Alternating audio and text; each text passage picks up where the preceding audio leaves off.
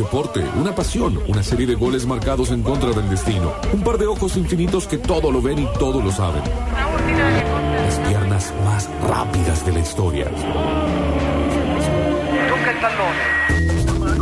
Una mano, una pelota, una pulsión misteriosa que se decide por el futuro en lugar de reescribir el pasado sin parar. Dios omnipresente para frente a un tapiz que teje el torso de Diego Armando Maradona, escapando de sus dones con un tapado en los hombros. Es momento de vestir la camiseta de nuestro equipo preferido porque Octavio Gencarelli tiene cosas que decirnos.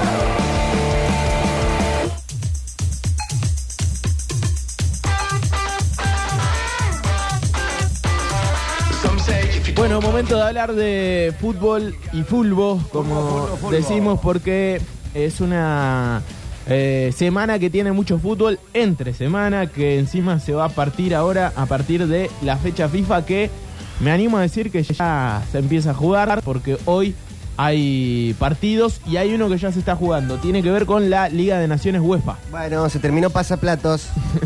Eh, está jugando Países Bajos, los amigos. eh, Los dos amigos Argentina, sí. Y los croatas un poco más, ¿no? Porque Croacia, como que saltamos ese dolor que nos habían metido en el Mundial 2018. Eh, Ayer fueron seis meses del partido frente a Croacia. seis meses se cumplen en Nizhny Novgorod. Eh, qué, qué paseo. Qué bárbaro. Qué paseo que nos pegaron, por favor. Los dos de Julián, Eh, la pilada de Messi. Ah, no, vos decís del de ahora, del de Qatar. El de Qatar, de Qatar. Claro, sí, sí, sí, el de Qatar, tiene sentido. Eh, sí, eh, en ese caso saldamos eh, todas las deudas Quedaron todas saldadas. que teníamos. Yo eh, me di el gusto de aplaudir a un rival por primera vez. Lo aplaudí a Luka Modric. Lo bien que estuviste. Eh, me levanté, lo aplaudí y junto con muchos... Está bien que estaba 3 a 0 el partido, ¿no? Estábamos ya... Hubiera estado al revés, no hubieran final aplaudido. así, ¿no? No, si tirado hubiesen estado una botella con pis. uno a uno, no lo aplaudíamos ni en pedo, pero ya estaba medio el partido cerrado y fue impresionante la cantidad de... O sea, lo aplaudió todo el estadio. Lo cual dije, pa, este tipo es leyenda. En casa, la reunión mundial, también lo aplaudió. ¿Sí? Estamos en Córdoba, pero... Está muy bien. Qué jugador, Qué ¿no? jugador, Cuando bien. ya todo te cae bien, aparte. Sí, sí. Eh, qué partido que parecía que arrancaba tan complicado. Sí. 20 Pero minutos 15, 20 donde... minutos. Es cierto, hay que decir algo. Nos sacaron la pelota, pero no nos llegaron. Pero No sacaron parecía la pelota. que esa mitad de campo era, era algo que no se iba a poder eh, pasar. Nos sacaron la pelota, pero por suerte eh, no nos dañaron en esos 20 minutos. Después Argentina eh, hizo algo parecido a lo que había hecho, no eh, durante el Mundial, pero sí durante su, su gestión, o mejor dicho, el, el periodo de Scaloni, que es ser un equipo que juega por tramos distintos partidos. En un momento te domina, en un momento lo dominan, y está bien. Eh, por suerte fue quizá el mejor partido en cuanto a que salió todo bien. De punta a punta capaz que sí, ¿no? Por ahí de rendimiento hubo el... Y o la alguno final, de los... eh, eh, o el tiempo extra contra Holanda, contra Países Bajos. Claro, tremendo. Pasa Wow. que tiene esa, esa, ese momento tremendo donde te empatan el partido, que es dolorosísimo, pero es cierto. Bueno, Países Bajos, Croacia, buen partido para ver. En lo que tiene que ver con la Liga de Naciones UEFA, se juegan 8 minutos eh, para los que estén ahí con ganas de ver fútbol de fondo. Bueno, ahí el amistoso, no sé dónde se puede ver, eso es lo único mm, Mm, difícil. mm, mm, y Lo- bien, dicen por ahí. lo voy a buscar. No, no, el de el de Países Bajos y Croacia sí. El de Uruguay contra Nicaragua. Ah, Quiero ver el primer partido de Bielsa como técnico de Uruguay. 2030 eh, arrancará entonces el, la era Bielsa en Uruguay, ¿no? Y un Uruguay que viene de ser campeón del mundo sub-20 en esta última semana, así que está viviendo. Escuché a uruguayos decir, atención a esto, ¿eh? que fue el gol, el de la final, más gritado de la historia de Uruguay. bueno, chicos, pero han, han tenido el maracanazo. Un Pero- montón. Muchísimo. Pero pasa que no estaban vivos. El Maracanazo fue hace 73 años. Está bien. Entonces, tiene un poco más de sentido lo que dicen. Igual es raro, ¿no? Pero, ¿no llegaron a semifinales de Copa del Mundo o cuartos? Sí, a No, semifinales. semis, semis. A semi en el 2010. hicieron una peli por esa por esas semis. Realmente fue muy importante. Deporte B, dicen. eh, ¿Pasa Uruguay? Uruguay y Nicaragua. Buenísimo.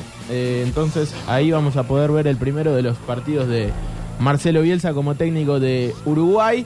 Además hay un partido de Primera Nacional, 17-10, Patronato Almirante Brown. Y en Copa Argentina se jugó un partido hoy. ¿Debuta De Paoli?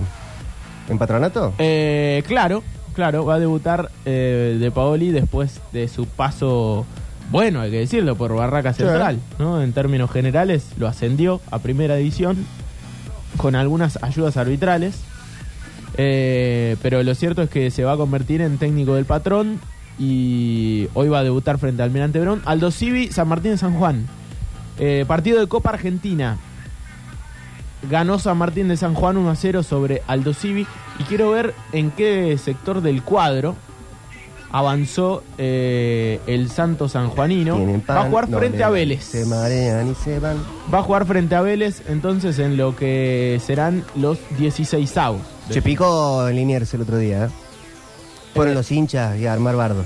Está picado hace 4 o 5 meses, ¿no? El mundo Vélez. Desde aquel partido de Copa Libertadores con Talleres, esa semana se empezó a picar todo con Rapizarda eh, y el mundo Vélez y los socios de Vélez que no pueden entrar a, a, mm, la sede, ¿no?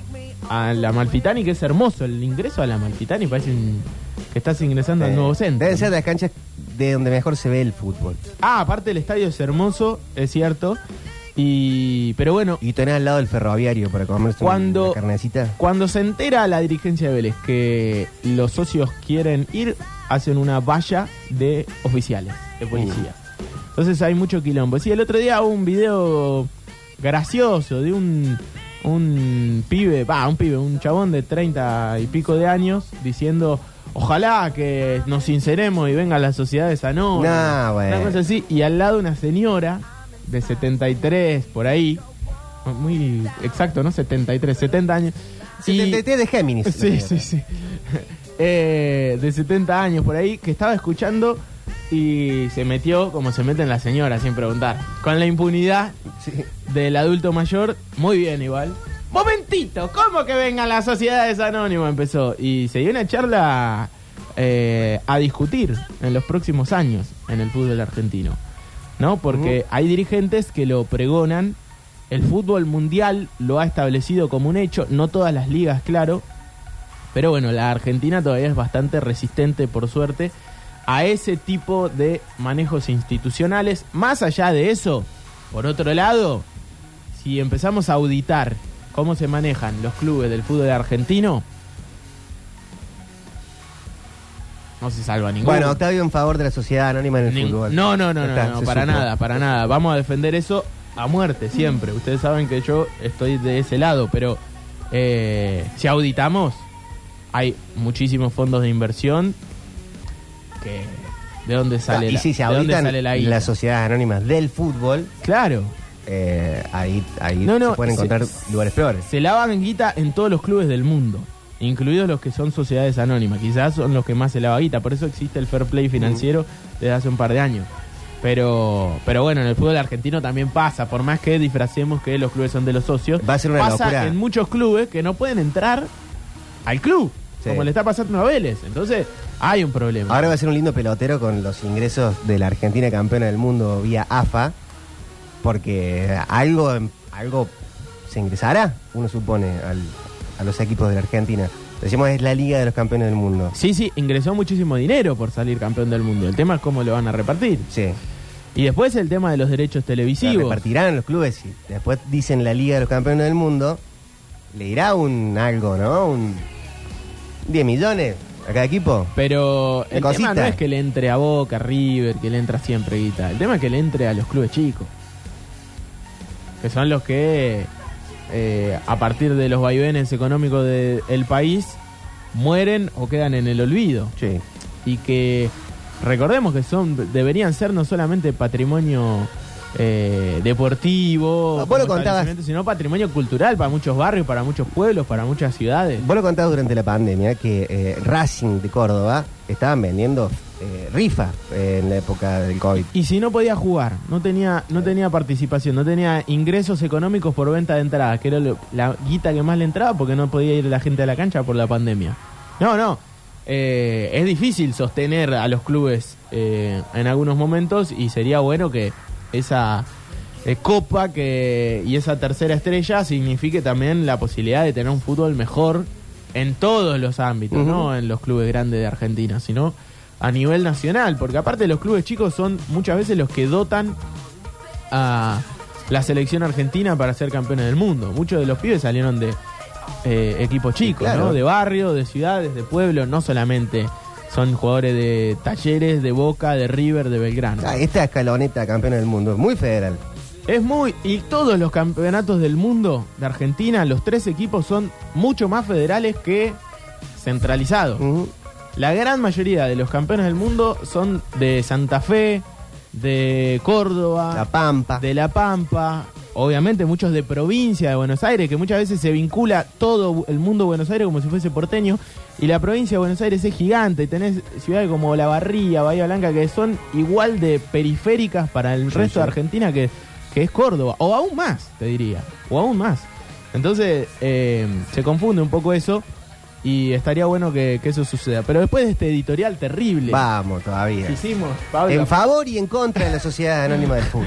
No, no, ¿cómo en favor y en, En contra? favor del lavado de guita. No. Me tuve que quedar callado porque era ensuciar gente, iban cayendo nombres, Caen todos los clubes, muñecos eh, acá. plata, ¿qué pasó? Qué fantasma, Yo dije por un favor. deporte, un momento Bueno, tranquilo en el programa. eh, lo cierto es que eh, se está jugando entonces Copa Argentina, pero dejamos pasar hasta el día de ayer una dejamos pasar? liga profesional que tuvo la fecha 20. La Liga de los Campeones del Mundo. que se jugó desde el viernes hasta el martes. Por eso como que se hizo largo todo.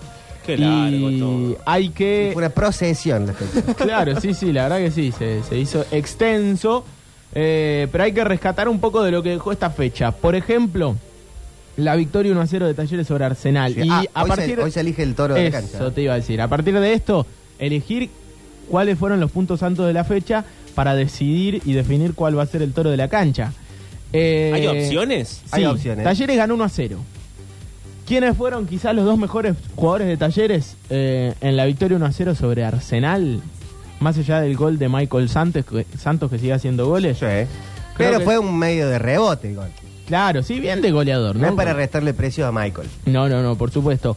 Eh, ¿Quiénes fueron? Yo creo que uno salió casi por, por todos los medios de- del país por una jugada que hizo Sí. y porque está teniendo un punto, haciendo un punto muy alto en el equipo, que es Diego Baloyes. ¿No? Eh, uno puede ser Baloyes. Quizá uno de los mejores jugadores de la fecha eh, para Talleres ha sido Benavides. También. Está levantando mucho el nivel, hay que decirlo. Viene de varios Y- partidos sosteniendo un nivel alto. Y el otro día ya me parece que eh, el hecho de que el nivel sea alto también del equipo le permite a un lateral derecho ser figura, ¿no? Sí. Fabiano, ¿vos quién viste que estuviste en, en cancha? Coincido con, con Bueno, Octa. Me- Ah, y ella coincide con Octa. se pone celoso. En algún momento voy a coincidir con vos seguramente. Pero pasa no opina, entonces. No, pero no, no me dejó terminar. Me gustó mucho Benavides, creo que levantó demasiado a comparación de lo que veníamos viendo. Michael Santos creo que está un poquito desaparecido, más allá de que hace goles, ya tiene 12, ¿no? Es el máximo anotador de, de este torneo, pero no viene apareciendo como aparecía en, en otros partidos, así que me voy por, por Benavides y en el resto mucho que desear. Sí, fue un partido medio flojón. Dentro de todo. Sí, sí, sí, es cierto. El otro día hablaba con los chicos fuera de aire y decíamos quizá la vara de Talleres también, es así, ¿no? Sí, está. Un partido medio flojón de Talleres es un buen partido de otros, en los que en los primeros 20, 25 minutos resuelve la historia y después baja un poquito, Ujú. le cede la pelota al rival, porque tampoco es que él lo ganó mal del en que, partido. ¿no? no sé, Arsenal Villa- complicó, eso es lo que pasa. O que en Villagra haya tenido mal partido. O Garro que haya tenido mal partido. Pero han tenido otros mucho más altos. Sí, sí, sí, totalmente, totalmente. Por eso, eh, quizá la vara, viste, de siempre querer ver a, a un equipo que supere todo el tiempo al rival. Es cierto que este partido, Arsenal en algún momento se le, le, le quitó la pelota y los fue a buscar. Benavides entonces, Baloyes. Benavides Baloyes por el mundo T. Sí. Eh, el lunes tuvimos un partido en la cadena del gol y fue el debut de Dabove como técnico de instituto. Instituto igual 1 a 0 con Racing Club. Eh, un mal Racing, hay que decirlo. Contra un, para mí, muy buen instituto en el primer tiempo. Y después eh, diluyéndose, ¿no? Sí, no tuvo cierre. Al ritmo del murmullo también, voy a decirlo. Yo me quiero quedar con algo, porque hay, hay como distintas versiones de la campaña de instituto. Una es la versión, miremos el promedio, fecha a fecha. Miremos la tabla de descenso fecha a fecha. Esa Ah. te liquida. Falta un campeonato aparte. Esa te liquida porque esa eh, te obliga al murmullo, ¿no? Te obliga a ir a la cancha y estar con eh, las Sí, pulsaciones muy altas. Ya mal predispuesto. mal predispuesto, un jugador de un gol y lo puteás, que esto, que el otro. Hay otra que es la que decía Marcelo en la transmisión y yo lo rescato mucho porque yo no lo había planteado nunca de esa manera y es la de los dos torneos que debe jugar Instituto y la de la holgura de puntos que te permite salvarte. Es decir, la expectativa de, eh, para Instituto hacer más o menos 50 puntos entre la Liga Profesional de Fútbol y la Copa de la Liga Profesional prácticamente lo salvaría Instituto. Sí, más si todavía van a sacar un descenso. ¿no? Exa- bueno, eso ni hablar, ¿no? Esto lo podemos hablar, todavía no está confirmado, se habló en estas últimas... Yo sé que muchos amigos de instituto salieron y ya estaban festejando, pero hay que esperar un poquito. Obviamente, sería una buena noticia para el mundo de instituto, eh, no para el fútbol argentino. Muchas veces ¿eh? lo dijimos, eh, eh, y es la bajada, al menos de la parte que me corresponde de este programa. Si hay injusticias, si hay injusticias que nos eh, beneficien, hay que estar a favor. No, No, es no, así, no. es no. así. No es el editorial del día. ¿No? Eh, pero bueno, lo cierto es que obviamente muchos hinchas de instituto están con eso. Pero insisto con eso que decía Marcelo, 50 puntos. Se jugaron más o menos, se jugó la mitad de los dos torneos, ¿no? Entre los dos torneos. Y, e instituto, con el empate frente a Racing, sacó 22. Es decir, sacando la mitad de los puntos entre lo que queda de este y el próximo torneo, Instituto de alguna forma matemáticamente se salvaría. Sí, Entonces tampoco es la campaña es Y terrorífica. teniendo un mercado de pases Sí. pronto.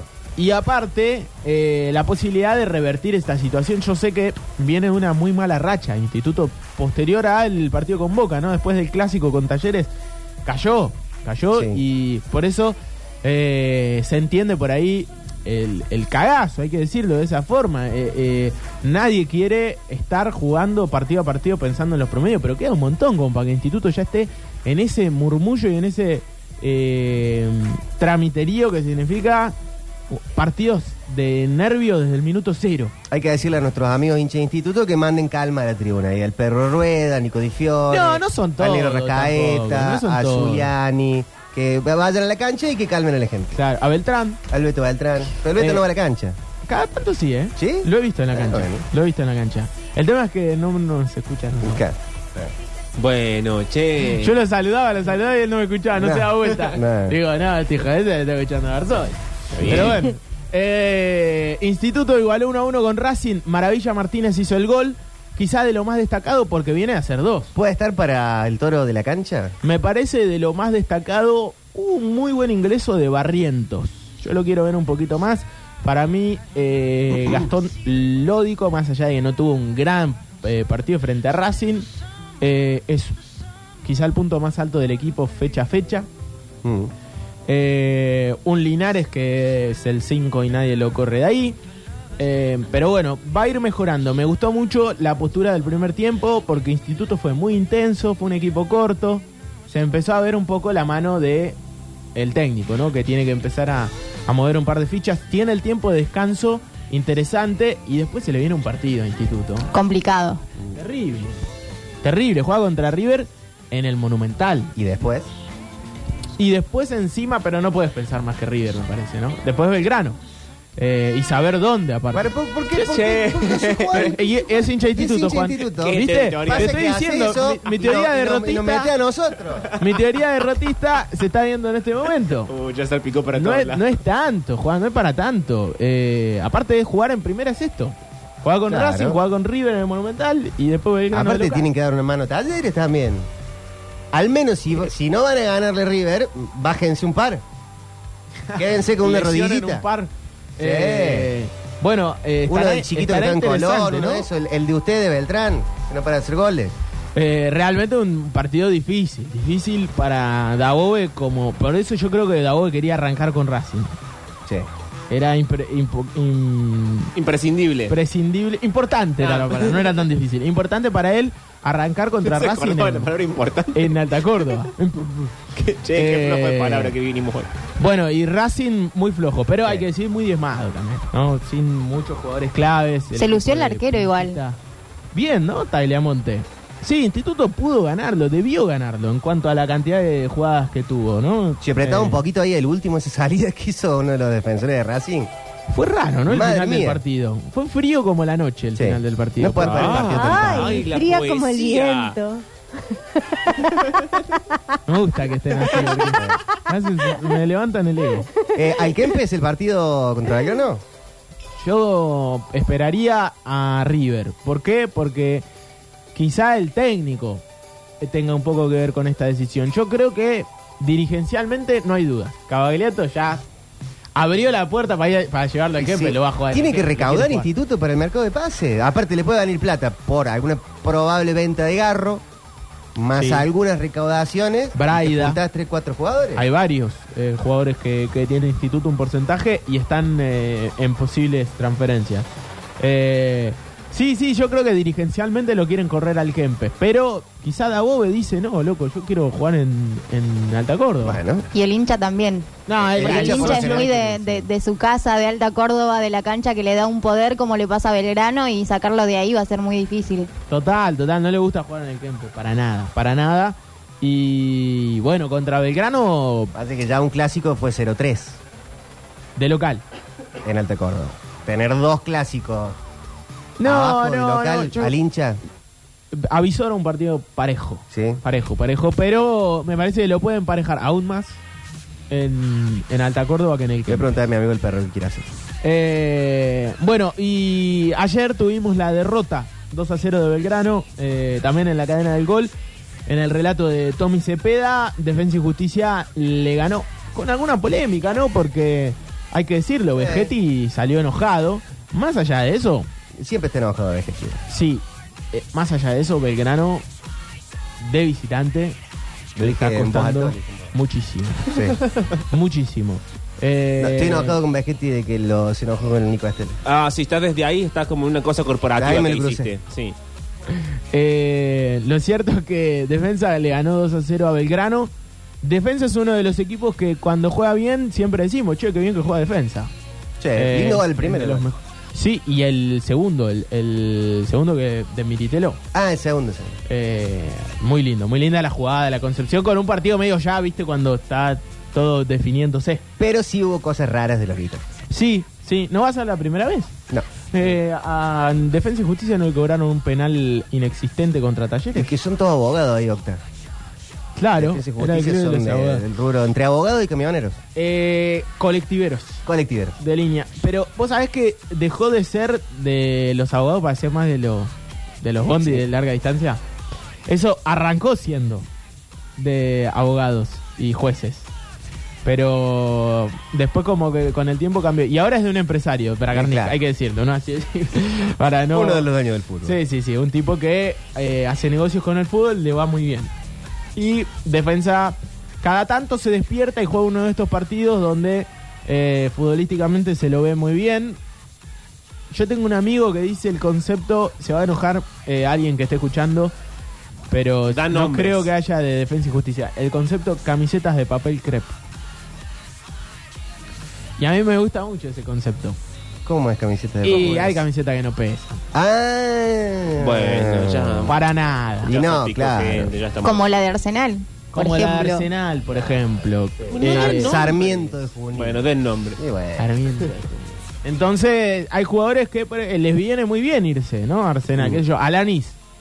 En Belgrano le costaba mucho más de lo que le cuesta hoy, por eso es un jugador muy, pero muy importante. Después de su paso por Arsenal, el chino Tolosa ahora se fue a Sí. Arsenal, está jugando muy, pero muy bien. De los pibes de talleres. Había otro también de talleres en Arsenal. que Sí, Lautaro Guzmán. Eh, también es otro de los que de los que se fue. Bueno, eh, es un poco de lo que dejó la fecha. Además, para cerrar y contar algo más, empató San Lorenzo, Sí. de local. Se, fue cayendo, ¿no? Lo Flojón. diciendo, se iba a caer en algún momento el ciclón que igual bancó bastante bien el- este torneo con el gallego Insúa. Eh, Pero estudiantes, de los que están Perdió. ahí yendo para arriba. Sí, sí, sí, perdió estudiantes eh, con Colón. Rarísima una jugada sobre el final que no le cobran un Sí. penal a, a Colón. Todavía no se sabe qué cobraron. Que era penal. Era penal, cobran un offside rarísimo. El VAR tiene esas cosas. Aparte se perdieron como siete minutos para definir esa acción. Ganó Colón de local. Eh, Colón es un equipo ciclotímico con Pipo Grosito como todos los equipos de Pipo Grosito, Sí. que son ciclotímicos. Eh, le ganó 1 a 0 a Estudiantes de La Plata y lo bajó un poquito al pincha, que venía muy pero muy bien, con una racha tremenda. Eh, y además, bueno, la derrota de Vélez sobre Argentinos, algo de lo destacado de la fecha, y la victoria 4 a 1 de River sobre Banfield, que abrió rápidamente el partido. Sí. Tengo una pregunta. A ver, A ver. Si yo quiero votar. a ver si Fabiana coincide con vos. No, vez. no, es que no es una opinión, es una pregunta, no va a poder coincidir nunca. Eh, si yo quiero votar el toro de la cancha, ¿cuáles eran las opciones? Ya me perdí. Benavides, Sí, Baloyes sí. y Maravilla. Maravilla. Maravilla Ah, ok. Martínez. 3513-506-360. Para el toro de la cancha, que sale hoy, ¿eh? ¿Sale o sale? Eh, así es, bueno, para decir algo del mundo Racing que no tuvo fecha, Diego Pozo ya es entrenador, Sí. ya está a las órdenes del grupo, es un, una- un buen entrenador, trajo Racing de Córdoba. ¿Fue recién el lunes? Eh, sí, sí, sí, sí, sí, en el marco de ya la Primera Nacional. eh, juega la academia y por supuesto va a tener el debut de el técnico lunes 19 de junio, ¿no? Hay que entender que Claro. Hay fecha FIFA en el medio. Lunes 19, Racing Brown de Adrogué, debut de local para Diego Pozo al mando de la Academia de Nueva Italia en el Sancho, por supuesto la radio estará allí. Eh, creo que En la quedo- cadena del gol. Están Man- llegando, obviamente que Sí. mi amigo el perro acá lo vota a, a Maravilla, llega voto para Baloyes, a- Maravilla, pese a los goles que está errando, se está despertando una bestia, tiemblan las redes. Eh, yo no sé si tenemos voto nosotros, Mm, pero yo me si hay voto me inclino para Alto Córdoba esta vez. Para Maravilla. Aparte Eh, no hubo ningún toro de la cancha de instituto todavía. ¿Nunca? Creo que no. Che, qué flojo. Creo que no. Y no. Y no, dice Juancito. no. Bueno, no ayuden ustedes. No, ¿saben? no ayudó la gloria. Que lo digas tan claro. Bueno, che. Eh, la verdad que sí, por, porque la, de- la victoria de Talleres tampoco fue tan brillante, tan luminosa. Eh, Maravilla full, dice. Fue oscura y fría como la noche. Dice el toro, para mí fue Guido Herrera. Pero Fría no estaba como el en los viento. vencedores, Sale como a mí. Guido. Y no, no tengo esa voz. De... Goles en Maravilla, contexto. me parece que puede ser el toro de la cancha. Entonces, Maravilla Martínez Dale hizo nomás. el gol de Instituto. Había hecho los dos de la victoria por Copa Argentina. Ahí va, entonces y hay algo, le va. hay algo que le pasa a Maravilla que para mí deberá corregir. Maravilla se sacrifica tanto por Instituto cuando la pelota está lejos del arco que cuando llega a posición de gol está sin aire. Y eso Y no eh, es semana. y no. Eh, entonces se, se No. complica el tema de las definiciones porque hizo el primero, después cerró dos goles eh, muy mano a mano, Sí. ¿no? Uno terrible contra Y aún así tiene siete goles. Sí, no, no. Y aparte es indudable que no tiene un suplente. Hoy Axel Rodríguez está muy por debajo de Maravilla. Entonces, cuando no está, Albertengo tam- No, tampoco. Albertengo, el, pe- el perro está odiado en Albertengo. No, Albertengo es el hombre murmullo. Todos Si uno- los días si manda un hablaba de mensaje murmullo- puteando a Albertengo. Albertengo empieza a hacer la entrada en calor y dice, "Mm", se empieza a escuchar.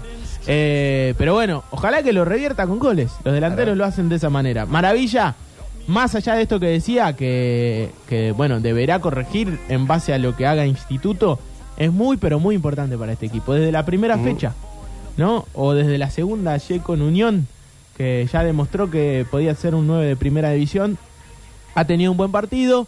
Instituto mereció ganarle a Racing, empató en el debut de Dabobe y Maravilla es el toro de la cancha a lo último. Mañana juega Argentina. Sí. Eh, amistoso frente a Australia en China. Lo va a relatar Tommy Cepeda, lo va a comentar Maxi Molina y el Nacho Alcántara estará en China. No, mentira, Tal en cual. estudios centrales. En estudios centrales para... eh, Desde la casa de Xi el Jinping. que va a jugar Leo, porque el segundo no lo- en Indonesia no va a jugar Messi. Mañana juega Messi y un equipo muy parecido al del Mundial, sin Lautaro y sin Julián. La duda es Gio. Eh, me parece que va a jugar el hijo del Cholo. ¿eh? Y cuando entre el bichito en algún momento a jugar con Leonel. Yo me voy a ilusionar. ¿Garnacho? Sí. ¿Vos decís que mañana juega Garnacho? Que va a hacer su ingreso. Porque para jugar, para, para, para entrar, tocar dos, tres pelotas con Messi. El primer gol que hizo en el Manchester United Chicos, cerremos el bloque. fue con pase de Cristiano. Ahí está. Eh, me hace el primero que hace en la selección argentina, puede ser con pase de Leo. Y el primer gol de Messi en el Barcelona, pase de 10 también. De Ronaldinho. Y el primero en la selección argentina Bueno, no acaba nunca, ¿no? la robó. No acaba nunca. Se autoabasteció. Se la robó a. Croacia y hizo el gol. Ahí está. Eh, el toro de la cancha. Si querés cerrar, digamos. Maravilla Martínez. El toro de la cancha. Así en el fútbol como en la vida. Siempre hay alguien para destacar por su esfuerzo, dedicación, compañerismo y juego en equipo. Siempre hay un toro. Vamos por el toro de la cancha. La tiene Linares, tocó para Franco. Franco que abre la pelota para Graciani. Domina el Tano, vértice derecho, otra vez atrás para Linares. La tiene siempre Instituto, Linares y ya la marca encima. Buena pelota va para el Tano Graciani, se pasan todos, le quedó Graciani, se mete en el área, centro atrás, gol de Instituto.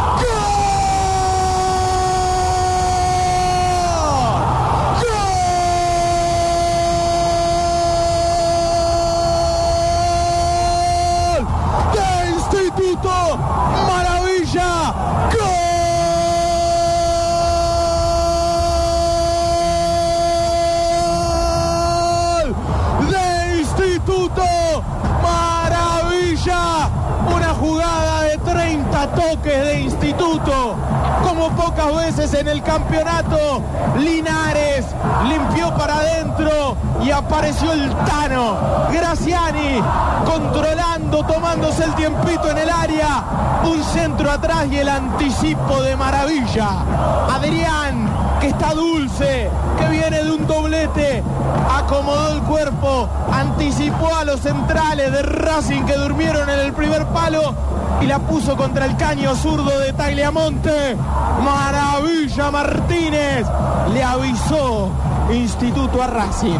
Le avisó la gloria. Te voy a pegar, te la voy a dar. Y fue Maravilla Martínez, el hombre del knockout. En 40 minutos gana Instituto 1 a 0 en el Monumental. El toro de la cancha. Así en el fútbol como en la vida. Siempre hay alguien para destacar por su esfuerzo, dedicación, compañerismo y juego en equipo. Siempre hay un toro. Vamos por el toro de la cancha.